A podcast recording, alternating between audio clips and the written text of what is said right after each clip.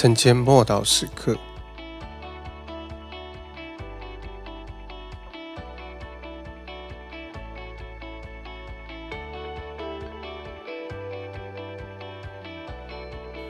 圣灵在安提阿教会，使徒行传十三章一到三节，在安提阿的教会中有几位先知和教师，就是巴拿巴和称呼尼杰的西面。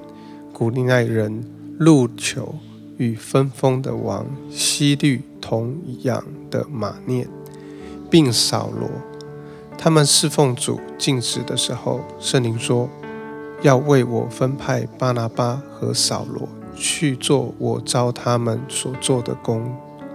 于是禁食的祷告，按手在他们头上，就打发他们去了。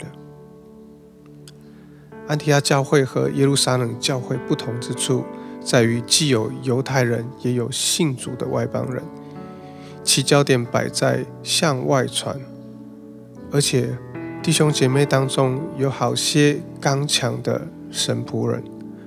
最重要的是，教会投身宣教工作。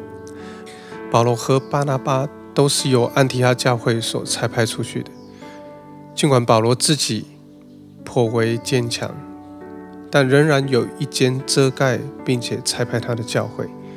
安提亚教会是他的基地，他从这里出去巡回布道，然后又回到这里。安提亚教会不但借由其他所差派的宣教师服饰来扩展福音的影响力，也在当地传扬福音。以弗所教会的情况也是类似的。神的大能像一圈一圈的涟漪，透过这些轴心教会扩散出去。福音广传是教会增长的结果。神今天也要透过在疫情蔓延的时候，属于这样的教会。他不想要彼此增进或互相抄袭的教会。每一间教会都有需要针对本地需要做出回应。同时，根据其独特的状况发展出自己的形式。即使不同的教会，虽然特质还有它的风格差异极大，但仍然有可能彼此联合。每一间的教会都需要成为奉献和付出的教会。如果教会想要拥有生命力，并且不断的成长，就必须积极的投入传福音和宣教。宣教士的侍奉一定要有清楚的焦点，一定要以福音为中心，而拯救世上的灵魂永远是最重要的。一间积极投入宣教事工的教会，必定领受祷告的灵与奉献的灵。所以，当时机成熟的时候，圣灵就会兴起宣教士，差派出去结果子，并且在属灵上会有遮盖与支持的教会。母会强力支持，我们一起来祷告。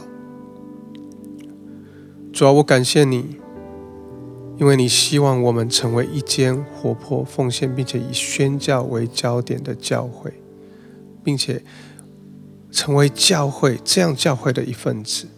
求你帮助我参与这一方面的侍奉，奉主耶稣基督的名祷告，阿门。